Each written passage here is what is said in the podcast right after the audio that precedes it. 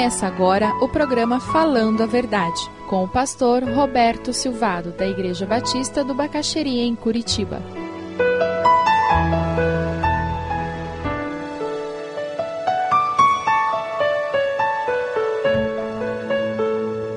Lucas 18, do versículo 1 ao 8. Oração não depende de mim, depende de Deus, se ela vai ser respondida ou não. O objeto da minha fé é que determina o que acontece. Não sou eu que determino o que acontece. Ah, é porque eu não tive fé, por isso que Deus não me respondeu. Não é o tamanho da minha fé que determina se Deus responde ou não. É a soberania de Deus que se manifesta na minha vida através das respostas de Deus. E você sabe como Deus responde às nossas orações, né? Deus sempre dá uma de três respostas. Quando você faz uma oração, ele pode dizer sim e concede aquele pedido. Ele pode dizer não e você não consegue o que você pediu. Ou ele pode dizer espere, porque ainda não está na hora. E Deus sempre responde às nossas orações. Mas ele responde a partir da sua soberania. E essa certeza de que Deus é Senhor, é soberano, é que sustenta a minha fé mesmo quando ela é do tamanho de um grão de mostarda ou até menor. Mesmo quando eu não estou conseguindo crer. Essas três perguntas eu tenho descoberto que elas são muito úteis. Porque quando você começar a orar por alguma coisa, por exemplo, eu vou fazer vestibular esse ano e vou começar a orar pelo vestibular eu vou fazer um concurso e vou começar a estudar e, e vou orar para que Deus esteja me dirigindo na preparação desse concurso, faça essas três perguntas. Eu preciso mesmo passar nesse concurso? Por quê? E se eu preciso mesmo, eu creio que adianta pedir a Deus que Deus vai fazer alguma coisa durante esse ano, enquanto eu me preparo para esse concurso. Eu creio mesmo, porque se eu não creio, pedir para quê? Eu creio que Deus tem capacidade para me atender. Eu creio que Deus tem poder para me atender e me ajudar na preparação e na hora do concurso. Jorge Miller, de novo, tem uma história que eu acho muito interessante. Ele viajando de navio da Europa para os Estados Unidos, para o Canadá, na realidade, e ele estava enfrentando um nevoeiro terrível, o navio não estava indo na velocidade que deveria ir, e a possibilidade deles chegarem depois do dia agendado era enorme. E ele vai procurar o comandante e diz: e disse para o comandante: Eu nunca, em todos esses anos de ministério, perdi um compromisso que eu tinha feito. Eu estou preocupado, se nós continuarmos assim, nós não vamos chegar a tempo lá no, no porto e eu não vou conseguir falar onde estão me esperando. E o comandante disse: O que, que eu posso fazer? Isso é uma ação da natureza, uma ação de Deus. Nós estamos com um nevoeiro muito forte, eu não tenho condições de caminhar na, na velocidade que eu deveria. E ele disse: É, eu acho que nós vamos ter que orar então. E aquele comandante disse: se o senhor quiser orar, o senhor ora, mas é uma situação que ninguém tem controle. E Jorge Miller convidou aquele comandante para se ajoelhar, e os dois se ajoelharam, e ele fez uma oração.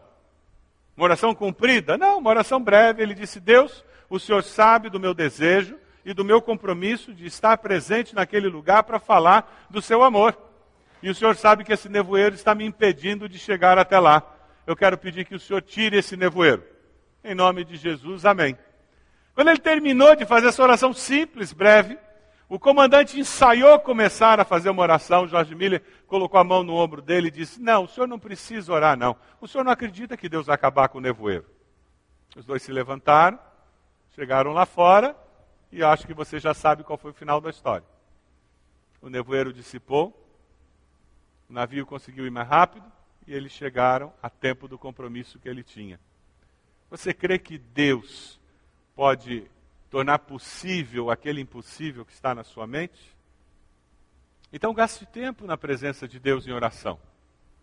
Quanto mais tempo você gastar com Deus, mais a sua mente estará afinada com a mente de Deus. Mais o seu coração estará afinado com o coração de Deus. Mais a sua percepção da vida e dos fatos refletirá a percepção que Deus tem da vida e dos fatos. Agrada-te do Senhor e Ele satisfará os desejos do seu coração. Esse texto é precioso. Coloque Deus como a sua grande fonte de alegria. Consequentemente, o seu coração terá os desejos do coração de Deus e ele poderá concedê-los todos. Quantas vezes aquele projeto, aquele sonho, aquela ideia incrível que eu tive não passa pelo teste da oração. E quando eu começo a orar por aquilo, eu começo a clamar, pedindo que o Espírito Santo de Deus esteja revelando o que precisa ser mudado, eu começo a descobrir que aquela ideia é simplesmente um devaneio intelectual meu, mas que não é algo que brota do coração de Deus. Jesus aplica essa parábola de uma maneira muito simples, muito direta. Versículos 6 a 8, ele começa dizendo: Ouçam o que diz o juiz injusto, acaso Deus não fará justiça aos seus escolhidos que clamam a Ele dia e noite? A parábola não tenta comparar o juiz com Deus. Pelo contrário, o que a parábola faz é estabelecer um contraste entre o juiz e Deus. Esse contraste é muito importante porque, ao vermos o agir desse juiz, que para se livrar do incômodo concedeu o que aquela senhora queria, nós olhamos aquilo e dizemos: agora você imagina se ao invés do juiz ela tivesse um pai amoroso, o que ele não daria a ela. Um comentarista faz uma afirmação que eu achei muito interessante. Se um juiz injusto é capaz de fazer justiça a uma viúva, quanto mais Deus, que é Pai amoroso, dará para os seus filhos o que eles precisam. Não é verdade? Se um juiz injusto faz isso, imagine Deus, que é um Pai amoroso. Por isso que nós temos que perseverar, buscando em Deus a resposta, sabendo que nós não estamos falando com um juiz injusto, mas estamos falando com Deus que nos ama. É por isso que oração é tão importante porque com ela nós afinamos a nossa mente e o nosso coração com a mente e o coração de Deus. Moisés era um líder do povo judeu, ele assumiu um papel de intercessor, de alguém que ia orar para que o povo vencesse. E eu queria que nós víssemos uma situação bem específica em que o povo vai para a batalha, em Êxodo 17, e eles vão lutar contra os Amalequitas, e Moisés diz: amanhã Tomarei posição no alto da colina, com a vara de Deus em minhas mãos. E ele disse: Eu estarei orando por vocês. Quando o povo de Deus descobre o valor da intercessão, a vida do povo de Deus é completamente diferente. Como líderes espirituais que nós somos de vocês, colocados por Deus aqui, nós cremos na importância e na necessidade de colocá-los diante de Deus, interceder pela sua vida. Moisés fez isso. E o povo lutava, intercedia, e ele continuava intercedendo, mas no versículo 11, enquanto Moisés mantinha as mãos erguidas, os israelitas venciam. Quando, porém, as abaixava, os amalequitas venciam. O que, que aconteceu? Aquele Moisés que estava sendo usado por Deus para abençoar o povo, e que orava por eles, ele também era humano, não era? Ele também cansava.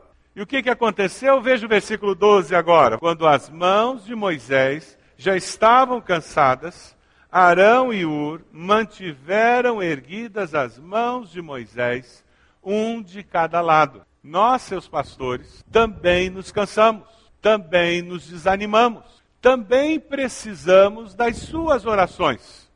Nós precisamos orar uns pelos outros, porque quando nós fazemos isso, nós damos liberdade para o Espírito Santo de Deus agir em nós, nos animando, nos fortalecendo e usando as nossas vidas para a glória de Deus.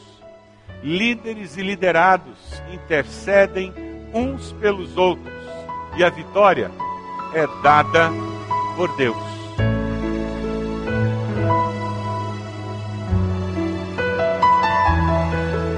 Se você deseja adquirir a mensagem que acabou de ouvir, ligue para 41 33630327. Mencione o título ou o dia da mensagem e envie um e-mail para vida@ibb.org.br.